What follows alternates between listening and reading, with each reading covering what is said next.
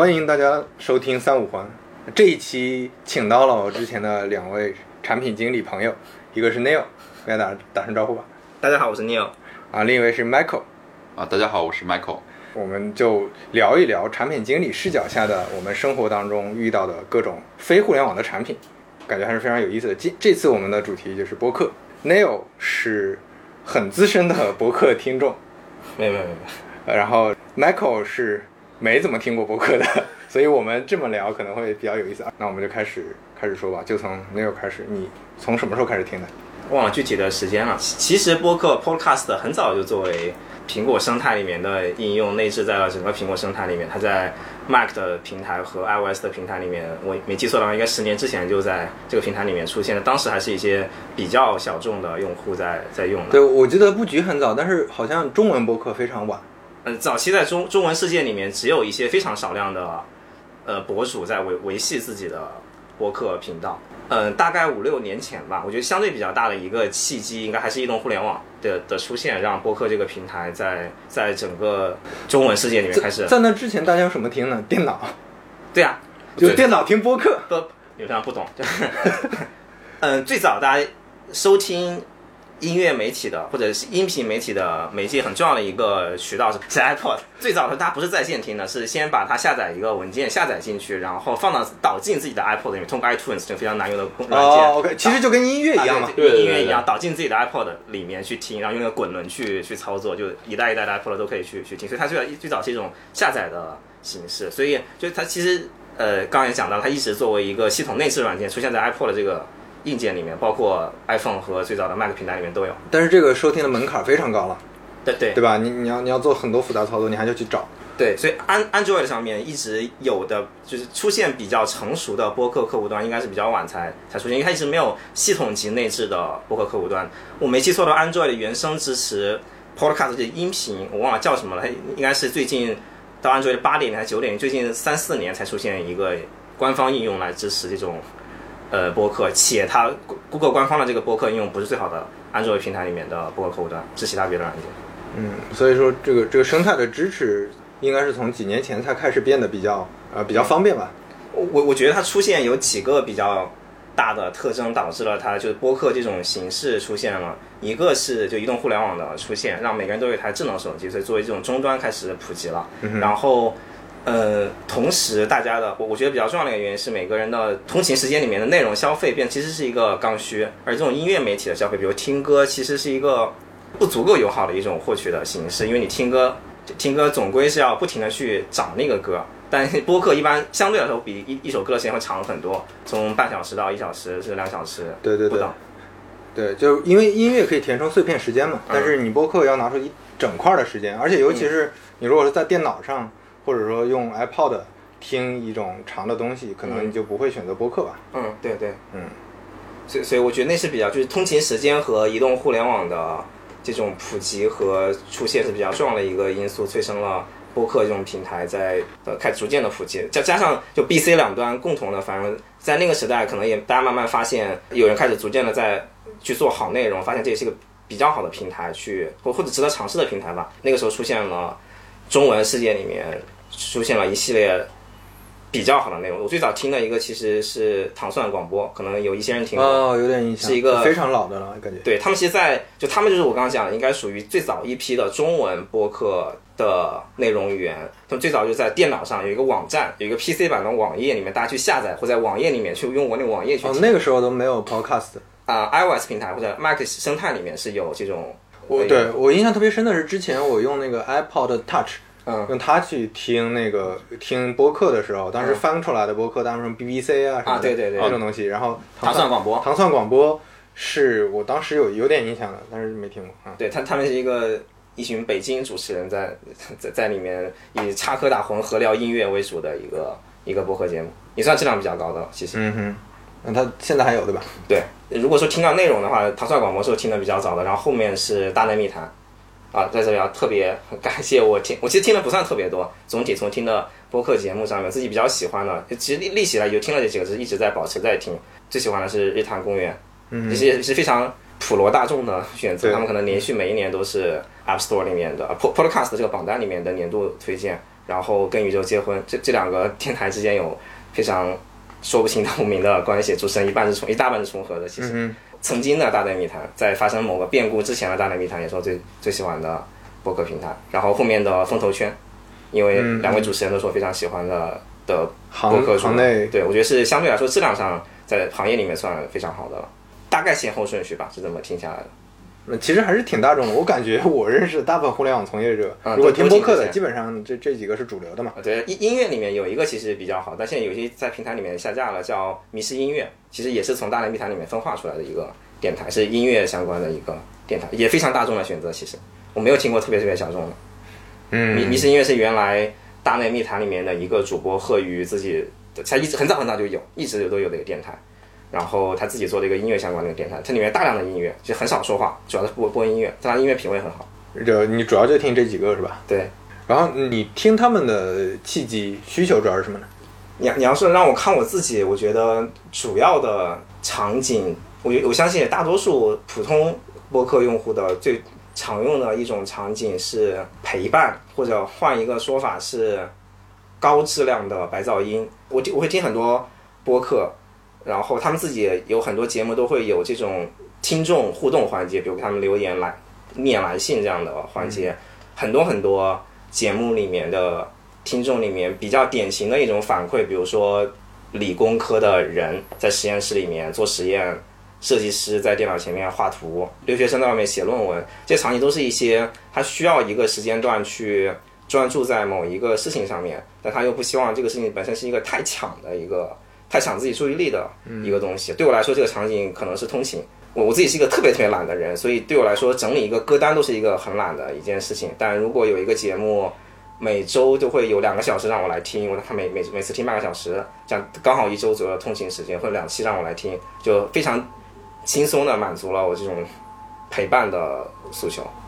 嗯，其实是陪伴加一点那个信息输入的诉求。嗯，对，所以它我你你要是按信息干湿的程度的话，就不同的播客节目，它可能面对的受众就从这种它的左边可能是陪伴，右边是完全的学习。像刚刚提到的风投圈，可能就特别偏右，就在干货学习你你可能不会作为就它作为陪伴属性就会更少一些，就是作为信息输入会更多一些，可能就更像比如得到这样的付费课程，就更更像这种，更左边这些就更像这种音乐纯音乐播放类的东西，但它就一个人跟一个音乐不同点在于人是有互动的，就它会变化会比较，它是不一样的，每次都有不一样的东西。但你每次、每周都去发现一个新音乐的成本其实非常巨大，特别对很多像我这样的音乐品味很差的人，所以其是非常低成本的连续性的获取较好的内容。对我，我之前刚开始听播客也是契机，跟你说的非常像。就我刚开始听的，就得到这种，其实不严格意义上不是播客嘛，就是类似在线课程，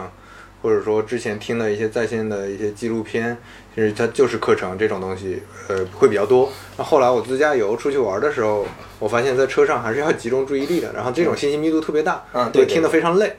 然后我就会把。再去寻求一些信息密度更小的，就听起来没那么累的，不会抢夺注意力的东西，那就找到了很多博客。就刚才你说的那些，我其实也都在听吧。然后最近，所以你们听播客会倾向于听搞笑的吗？这个是 Michael，现在说话是 Michael。呃，终于终于终于捧上哏了，特别不容易。我不知道，不知道你们对不得。你们听播客的时候会倾向于什么样的类内容啊？就是搞笑的吗？我觉得还是跟场景有点关系，可能会需要有一些信息输入的时候，可能会听那种；有的时候你是只需要特别纯粹的白噪音。我身边很多朋友是这样，干家务洗漱的时候会听一些，甚至我之前呃聊过一个叫林航的一个朋友，他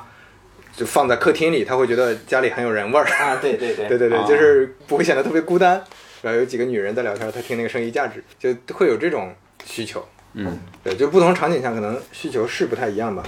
然后我最近听了一个特别有意思，我推荐给你，不知道你听了没？谐星聊天会，谐星聊天会是呃单立人做的一个节目，哦。它非常不一样，就他们做了好多一堆的什么无聊斋等等那些节目，那些节目其实跟传统的播客一样，就是请一个嘉宾，嗯。然后这个嘉宾是个什么角色身份，延伸出来一个话题。行星聊天会不是，行星聊天会也有主题，但是他们是几个那个主持坐在前面，下面是观众，嗯。就他把一个小型的脱口秀现场做出来，然后这些主播插科打诨，然后会采访线下的呃那个台下的观众互动，然后会聊出来很多有意思的点。你用相声的术语叫现挂嘛，好多现挂的东西就非常有意思。有的时候跟嘉宾干聊，那个可能非常看嘉宾的那个，对吧？的内容输出情况，但那种就会更随意一些。我我预测我可能会不太喜欢这种东西。我我想象一下，我自己比较喜欢的播客内容，其实有一个比较重要的特征，就还是对音频质量内容是有要求的。我以前也觉得，就我自己猜测，这种就现场类型的收音质量和它的编辑质量可能不会特别好。这是我觉得可能的原因。我想象一下，我刚刚提到那些播客，他们有一个比较重要的特征，就是他们都是接近专业或半专业的在做这件事情，所以他们的质量音频质量会好一些。我曾经尝试过听过一些其他别的播客，就非常 你能感受到他可能用一台手机，两个人在一个非常嘈杂的环境里面录出来。你本来是想寻求一个高质量的白噪音，或者是有一定质量的声音，所以这这种可能对我来说就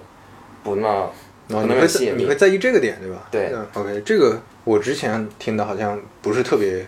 会考虑这个点，当然我听的确实大部分也是头部播客，所以好嗯像不会特别存在这种问题。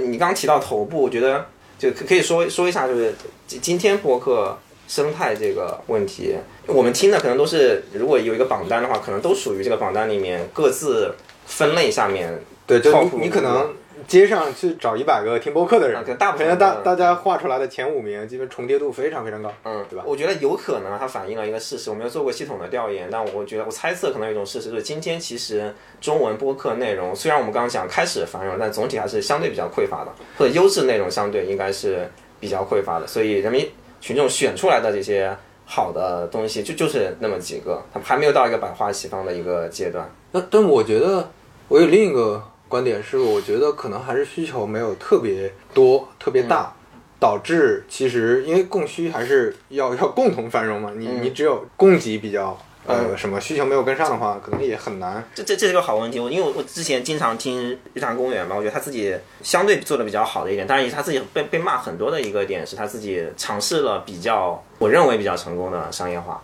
就他自己在保持自己质量和调性的同时，尽可能在赚钱。我卖咖啡，还有买各种各样的东西对对对。对，我觉得它比较好的一个点就在于，一个公司能运营下去是其实是中长期来啊看能支持你持续获得好内容的一个很很重要的一个渠道吧。嗯在这个大背景下面，就是这这是一个良性循环。然后说回来，就是我觉得今天为什么没有好，是因为他们已经算非常头部的播客了，可能算综合所有播客里面已经算 top top 一。他们才有商业化的办法。对他们甚至今今天可能都没有算，他们也算拿到风投了，也也算得到资本市场一定的认可，嗯但也不算是赚大钱的一个公司。他们之前应该聊过，在今今天的中文播客世界里面，几乎没有人是是靠全职靠做播客活着的，这就可能就是一样的，就因为没有一个特别明确的商业化的方法。对因为音频这种东西，像之前的电台广播一样，它其实信息接收效率低，就是证明它商业化的效率本来就低。你念出一个电话是拨打什么什么电话购买这个假药，对对的这种别人记住电话的效率很低，它转化的率就低，商家自然不买单，所以他可能只能通过比如电商这样的方式去转化转化到引流到自己的社群里面去去做商业化变现信。息传递效率太低了，而嗯且就像刚才说的，如果大家都是把它当白噪音，那根本获取不到有效的信息。它不像一个广告图片，一下就能抓到你注意力。嗯，但但我觉得它其实不是一个，我还是从长期来看，还是看好这个平台的商业属性，因为城市的人类注定是越来越越孤独的，就是有人人类的本质需求，衣食住行性无聊，嗯 嗯然后无聊是巨大的一个市场，那这个这个我刚开始会，因为我也听过，应该是你说的一样的那个日坛公园之前聊播客生存现状或者商业化的一些课题，他们之前聊过嘛。我我我当时听的时候，我也感觉说，可能大家会比较乐观。我现在我越来越觉得还是有点难的，因为这个载体限制了它的信息传递效率，限制了它的用户受众，就可能未来会多，就像你说的，可能一二线城市孤单的人变多了。通勤的人变多了，就是想听东西的人变多了，大家尤其是现在蓝牙耳机也变多了，嗯对吧？这些变多了都会导致用户群体在增大，但是它信息传递效率限制了它的天花板。嗯你你像同样的东西，你如果用视频来做，嗯，哪怕你的视频素材非常差，嗯。就最近你在 B 站看到很多这种视频，科普视频，它的内容质量非常差，嗯。音质甚至都不太好，但实际上它就是一个 PPT 式的 一个播客，嗯。但是是效果就非常好，因为它信息传递更有效了，它有字幕。第二个就是你可以拖动、滑动，嗯。你可以快速定位，嗯。然后它的分发和传播也会更加容易获客，就它的载体可能限制了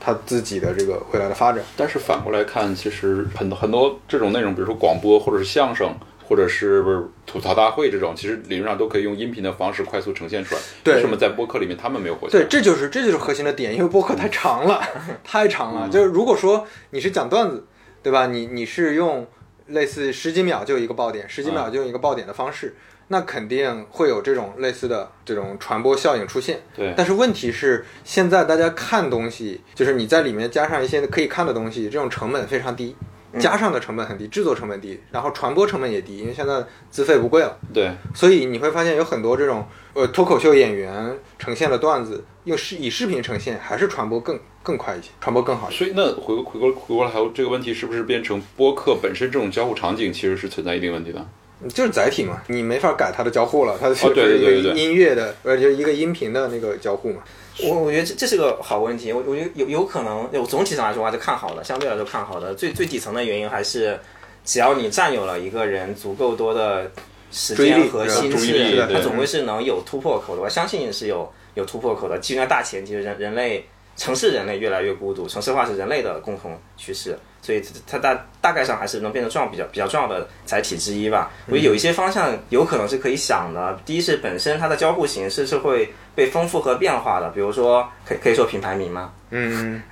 我用了某一个吧播客客户端里面，他们在在音频的里面已经有弹幕出现了，就是听到这一段的时候，你可以发一个弹幕是可以交互的。理论上有弹幕就能有啊弹幕广告，虽然它其实比较差，因为不会有人一直盯着这个屏幕去去打，但理论上它也提提供了一个一个点，这是一个。另外一个就是你想，还是因为今天我们这种广告转化的。思路还是你要去弄弄，你要去记住一个东西，然后再去去凭记忆去或者记住去买，或者记住记住一个优惠码可能比较麻烦。但现在，比如说韩国他们用用微信群的方式去引流，你把它当成一个引流渠道，也也是一种转化的效率。反正总总归你在占据了足够时间的前提下，你总会有人去尝试突破那个转化率一点点往上去提那个转化的效率，甚至甚至因为大现在我们大量蓝牙耳机是有语音功能的，假设以后的语音识别率足够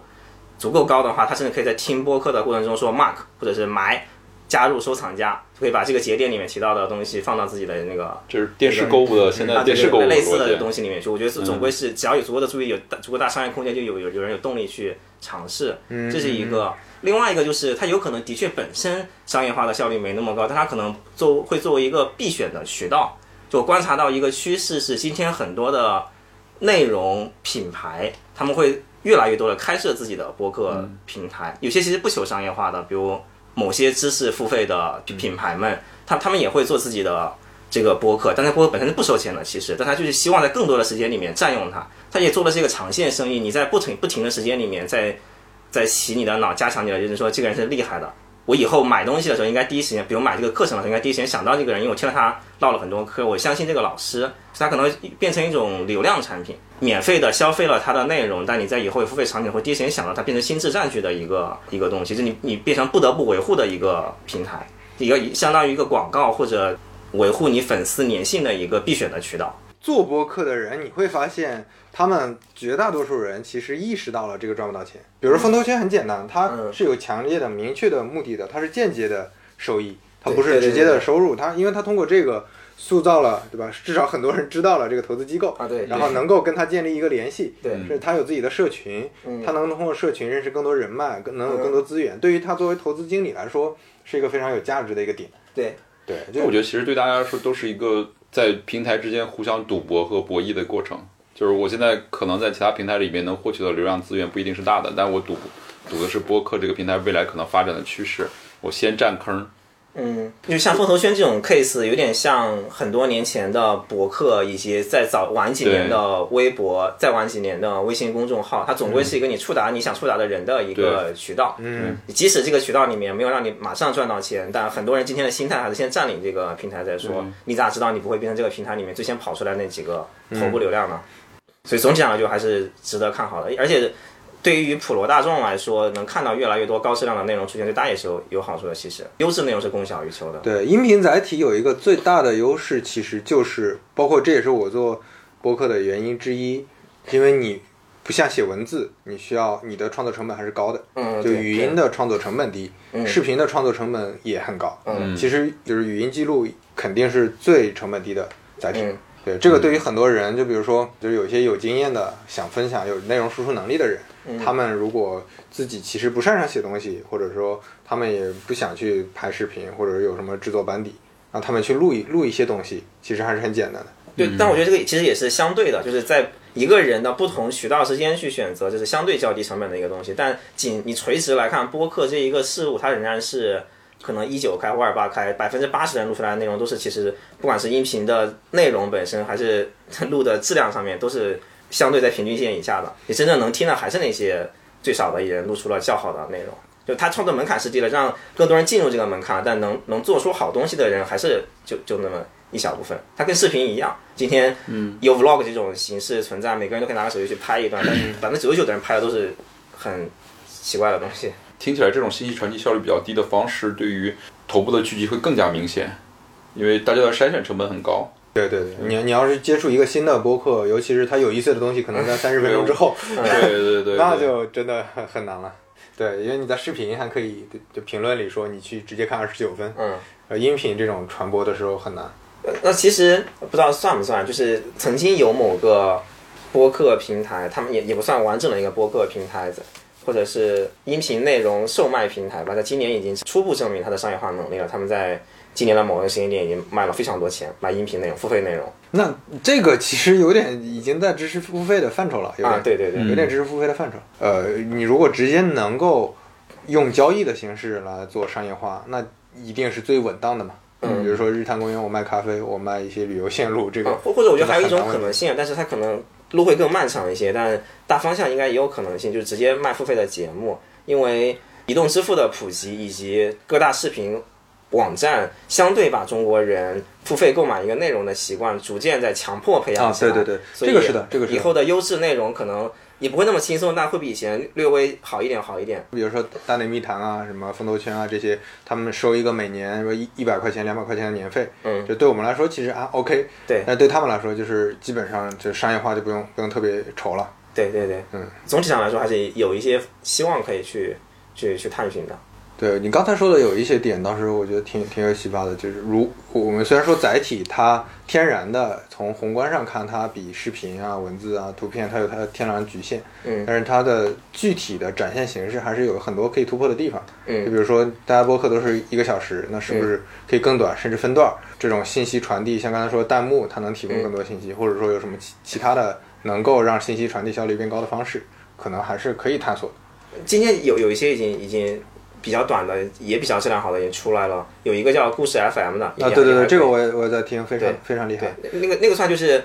比较专业领域的，就是你你你能听得出来，他们这个制作这个节目的人，应该是明显有过至少音频内容制作背景或音视频内容制作背景的嗯人，非常做的非常专业。然后他节目时长也也不长，可能二十分钟、十几分钟。对，甚至有的很短，十几分钟。对，对，然后这个它质量也也很高，所以我觉得就只要更多内容出现，大家会在不同的差异化方向上去探索，最终会让它更好。国外的播客这个领域里面的繁荣程度远比中国更高。我觉得一个评判一个东西，它的繁荣程度很大的一个东西，就是你看广告准备花多少钱，就证证明它整个生态的健康程度。类似于你们大 V 领域里面，大 V 挣钱了多少，能标志一个社区的健康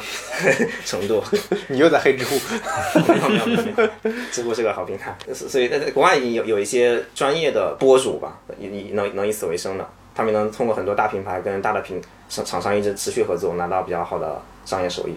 所以其实整体上，你会觉得中国会会在走美国这条这种路吗？发展的路径会差不多吗？就国外的来说，听的其实没那么多，我但仅仅说中国的话，整体来说，我长期还是看好这个行业的。OK，我我之前听过那个叫什么《东吴相对论》，嗯，那个好像其实不是严格意义上面从博那个其实不是从这上面发家的，差不多吧？对，他他应该是通过其他渠道，只是在这里面是一个分发渠道。对。对对。聊天节目对对对音频版。对。对，聊天节目音频版，，很早的时候，对对对。早期比较重要的一类播客内容，就是视频节目的音音频版逻。辑思维是典型的嘛，就是罗振宇自己说，很多人见他会说，我经常听你的嗯逻辑思维，但实际上它是个视频节目。对，是因为它那个信息就视频视频画面的信息量很少，但音频信息量更大一些，所以比较适合变成一个音频节目。对，但是你会发现他的那个视频虽然信息量少，但是又能促进他的这个信息传递的效率，啊，对，就让人会嗯感觉体验还是差别很大的。对你因为有字幕啊这种东西的辅助，加上它肢体语言的辅助，还是会让你视频看起来感觉信息接收效率更高一些。对对对，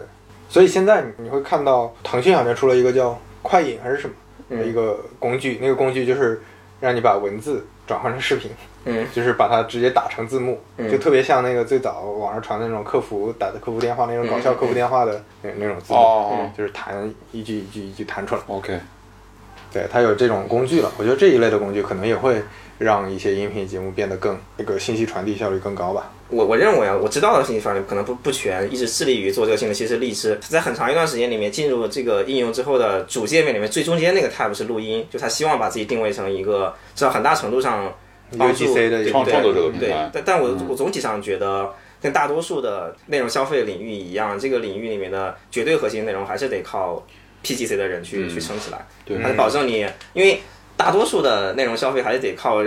一些热门顶级流量吸引出过来大多数用户，然后有可能靠长尾用户再去做小的这种 match 的分发。中短期来看，只有 PGC 能能产生这种大顶级的头部流量，吸引过来人。所以我觉得它这个其实比较难走那条路。你用一个智能手机在上面做一些剪辑，注定不会是一个很高质量的对对对对播客内容。，剪辑效率会非常低。我听了那些播客里面，他们可能都是之前很多人是有一些接近专业背景的人，或者至少锻炼过一段对对对时间的人。对对，至少会用专业工具，用一些啊专业手法去处理。对，包包括他们音乐的切换之类的。对，你们会不会觉得国内其实会快式的发展这个过程，就不像国外可能会经历播客的时代，由一步的由文字的时代直接跨越到小视频的时代？这几个载体不是可替代的，嗯嗯，有有一部分文字载体的那个产品内容输出交流是替代了的，有一部分永远替代不了的，比如说公众号，对吧？你抖音火了，公众号也没怎么太受影响。啊，对，对，就文字的传递效率是最高的。对，那个音频也是一样嘛。就对于国外来说，比如美国这种市场，它的播客和短视频 TikTok 其实是可以共存的，需求是不太一样的。像刚才说的，那个你视频是要完全集中注意力去看的呀，但是音频是可以分散一定注意力的。你觉得假设这是一个能做的生意，你怎么看今天还是在播客这个算是个赛道吧？里面的参与的厂商，我们先说玩家是吧？对，我们先不说那些内容提供者，因为这个比较专业且比比较多了，就是移动应用或者互联网公司。对我我我觉得现在其实还是缺一个比较好的平台，PUGC 的平台吧。嗯，包括我自己做博客也会遇到一个问题，就是你分发到哪儿？你会发现绝大部分的播客主都是选择分发到所有平台，几乎对啊，嗯，就你没有一个很集中的平台，而且每一个平台都略有尴尬。嗯就比如说那个苹果播客，就很简单，安卓全都没有，嗯对吧？安卓完全生态里完全没有。第二个，喜马拉雅，喜马拉雅其实体验会比较差，它不是专为播客做的一个平台，它里面有大量的知识付费就是听呃不是知识付，其实听书，就那里面的人大部分人听相声、听书，嗯这些这些需求的，它很多呃不管是从基础的交互体验，还是说从它的内容的扶持情况来看，它也不是特别适合，就嗯甚至包括你把它当工具用，它还有贴片广告，嗯，对。这对，于大部分用户来说体验比较差。嗯。其他的平台也会存在类似问题，比如说网易云音乐，嗯。其实会比较干净，它没有广告，嗯。但是它那用户心智不对啊。对，但是它是个音乐平台，它里面的很多功能或者一些那个生态也不是那么，包括它官方也不会特别去扶持这种的。嗯。所以现在基本上大家都还是会使用各种工具，然后对于用户来说，我也很难说为了听一两个播客，我就专门去下一个什么东西，就甚至包括公众号，嗯微信公众号也是很多音频节目的载体，嗯他们会直接在挂在公众号文章里面，就大家都非常分散。但是这个平台能不能起来，其实倒不是说，我我觉得不是说有有没有人想到做，而是如果说这个市场发展起来，才会出现这种平台。所以你觉得今天这些厂商里面是没有哪一个看到有明确的希望会变成比较头部这个领域里面比较头部？以后对，因为因为大家的重心不在博客，因为大家也知道博客是一个小众的东西，目前看。荔枝其实一段时间里面是比较专注在播客这个，但是实际上它也是会转成知识付费嘛。嗯，它也做了一些什么，比如语音直播呀，曾经探索过语音直播啊这这些嗯方面的事情。对对对对对，所以所以这个我觉得还是得视生态发展的情况而定。比如说现在我们做一个体验，对于播客来说体验非常好，交互非常好，你的托管功能、你的后台上传什么所有这些功能都非常完善的一个平台，不见得能很好的存活，对吧？因为用户未必，你你还要自己去获客或者怎么样，用户未必特别愿意用你的。嗯现有的平台就差不多就够了。其实我作为一个非博客的用户啊，对我来说这种场景就是的确是我是相对极端的场景。如果需要白噪声的话，我大概率就会去一些音乐的 APP 里面随便找一个歌单，然后开始循环的播放，或者是换一个播单歌单的播放。如果我需要相对注意力集中一点的话，我可能就会选择知识付费，比如说对某知识付费 APP。对我来说，这个中间地带相对比较窄。对对对，就你可能还没有遇到那种，我之前也是跟你一样的嘛，就我们、你没有遇到那种灰色的一些的地带，就是你想要有一些信息输入，又不想完全没有那个信息密度，然后同时呢，你又不希望信息密度特别大。就比如说我之前自驾的时候，我也听歌，听久了之后觉得会比较无聊，嗯嗯对，对，就没有任何信息量，就你就像听听人说话，嗯对吧？想天天有一些交流的内容。比如说刚才那个话题，我觉得还有一个问题，就是你发现平台在这里面的价值未必特别大，甚至可能它起到起起到的核心作用就是工具。嗯就那这样你你的这个平台，那就只能是你得特别喜欢这个行业你才做了，因为你的商业价值非常非常弱。就我举个例，比如说 B 站，包括抖音、快手等等，他们的核心价值其实是做匹配。对你，你是在刷内容的，就我下一个推给你什么内容，决定了我平台的价值。但是现在播客生态不一样，播客生态是我关注的是品牌，我听日坛公园，我不在意在哪听。嗯嗯然后我听完这一期日坛公园我就关掉。嗯，这个也是喜马拉雅遇到的问题。就喜马拉雅，就比如说同一个人同时听的小说可能两部，对吧？我同时在关注一个郭德纲相声，那我对喜马拉雅的需求已经完成了。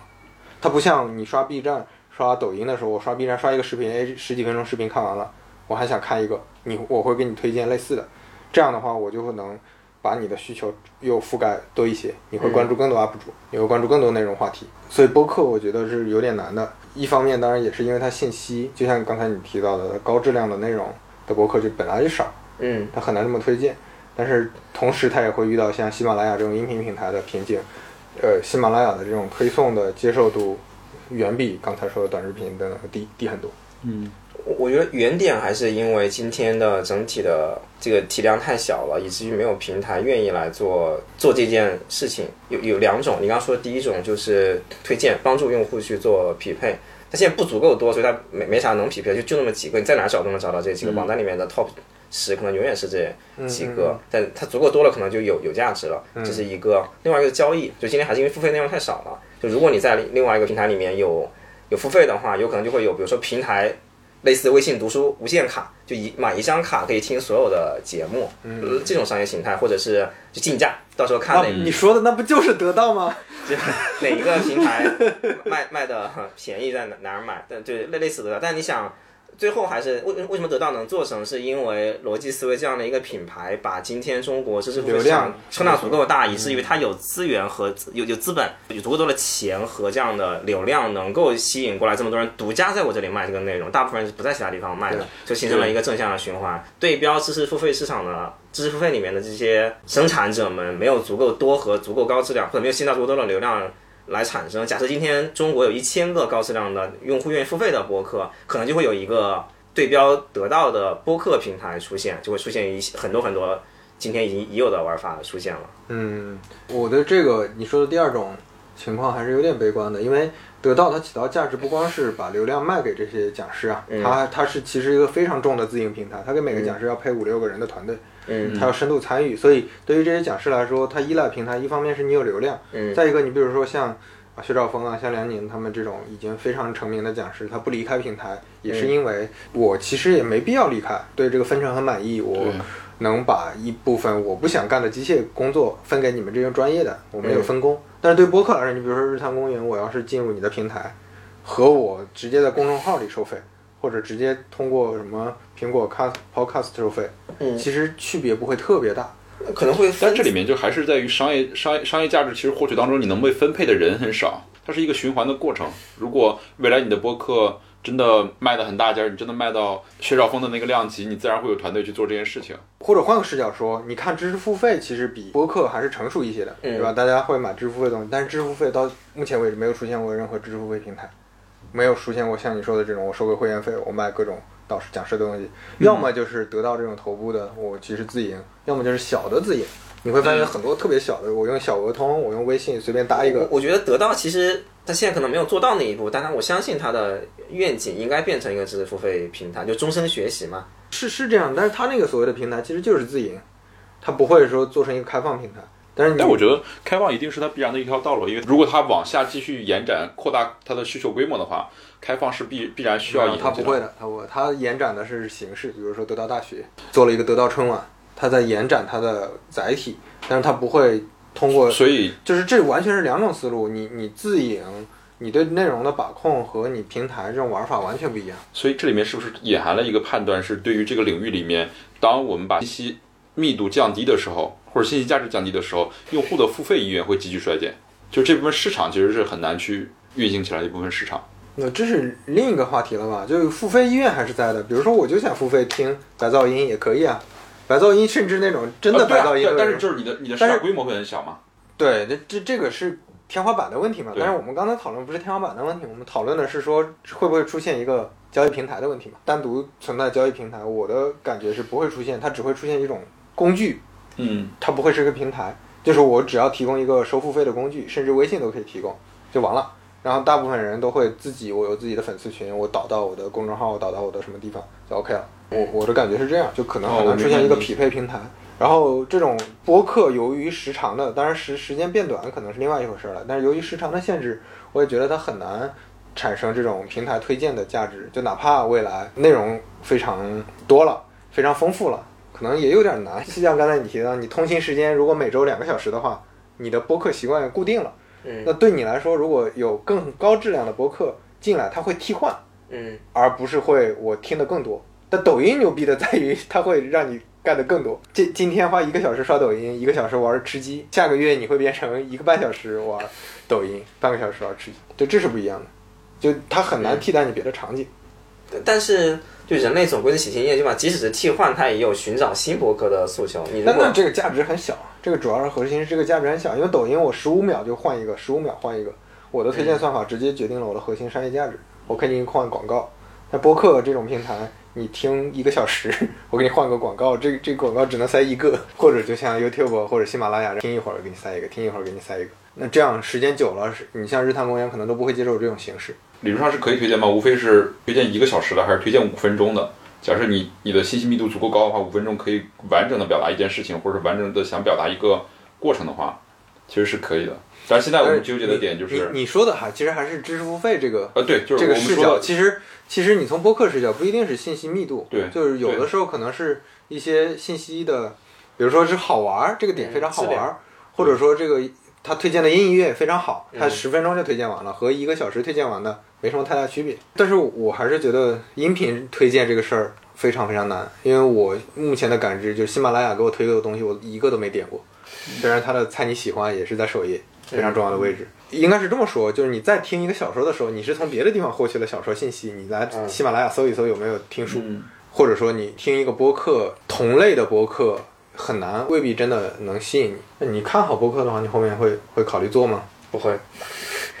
为什么呀？你你说做一个播客还是做一个播客的平台？啊，做做做播客，不会，因为可能我还是对内容也比较高质量很要求。我觉得我们今天就算比较随意的，也可能我听的那些我还能听得出来，但是有很有有多准备准备的。然后我我觉得这样才是是我心中那个播客的那条线。但是你不会有太多时间精力去搞那种东西。我觉得它有足够大的收益也可以，我现在没有看到对我来说有这么大的收益。但我觉得有一件事情，我刚刚前面讲到的，有有可能会促使我做的一个原因就是记录本身，就它可能是对，我非功利的原因是出于自己，就是它每一种有不同的好处吧。就你面对一个视频，是对于你人的这种自信程度，还有你设备各种要求门槛是非常高的。呃文字本身它能记录的情感的因素是经过很多层加工的，其实，但音频这种形式本身对你自己的记录是更丰富和立体的。嗯就是嗯我觉得你你录下来一个音频，你多年以后自己听你自己的节目，可能会有不一样的感受，这可能就是会促进我去做的有可能的原因之一。这这也是我录播课的核心原因之一了。跟各种同行业或者不同行业的一些朋友聊，我会发现每次聊天内容还是有一些信息密度的。嗯，然后如果能把它记录下来，它其实是一个比较宝贵的资源。嗯对我对我个人来说，这个更重要一些。那对于别人来说呢，能帮到多少算多少。嗯嗯。大概是这样。我觉得真可以考虑一下，因为现在录音成本，你如果不是真的追求那种，对吧？我真的要考虑后未来商业化卖钱啊，或者怎么样那种质量的，你平时可以录着录着玩一玩。对，前段时间看到一个段子说，就是播客有一个新的定义，就是现在中产阶级都会尝试的啊一种啊，节目，但是从来没有人听。某公众号某杂志的年终总结里面，对对对对，哪怕没有人听，但是大家都会去做，对对对，对，证明自己是个中产阶级。我觉得还是比较好的一种记录的方式，跟就像前面刚刚讲的，这是一种记录载体的对，因为创作成本低嘛。就嗯我之前也考虑过，比如说我跟这个朋友聊，我发现真的有好多有对我来说有启发的内容，但我就感觉拿个笔记本，然后记记一记这个笔记就很很怪，然后效率也低。好，那那就咱们先聊到这儿吧。谢谢大家。那大家拜拜。拜拜。是什么困住了你？是选择？欢迎在小宇宙、苹果 Podcast 订阅和收听三五环，也欢迎在评论区留言交流。如果喜欢三五环的话，也恳请能在苹果 Podcast、Spotify 或者喜马拉雅留下你的宝贵好评。下期再见。浪漫从没有定义，真诚是种体武器，不需要千言万语，唯有时间不会停止往前，证明一切。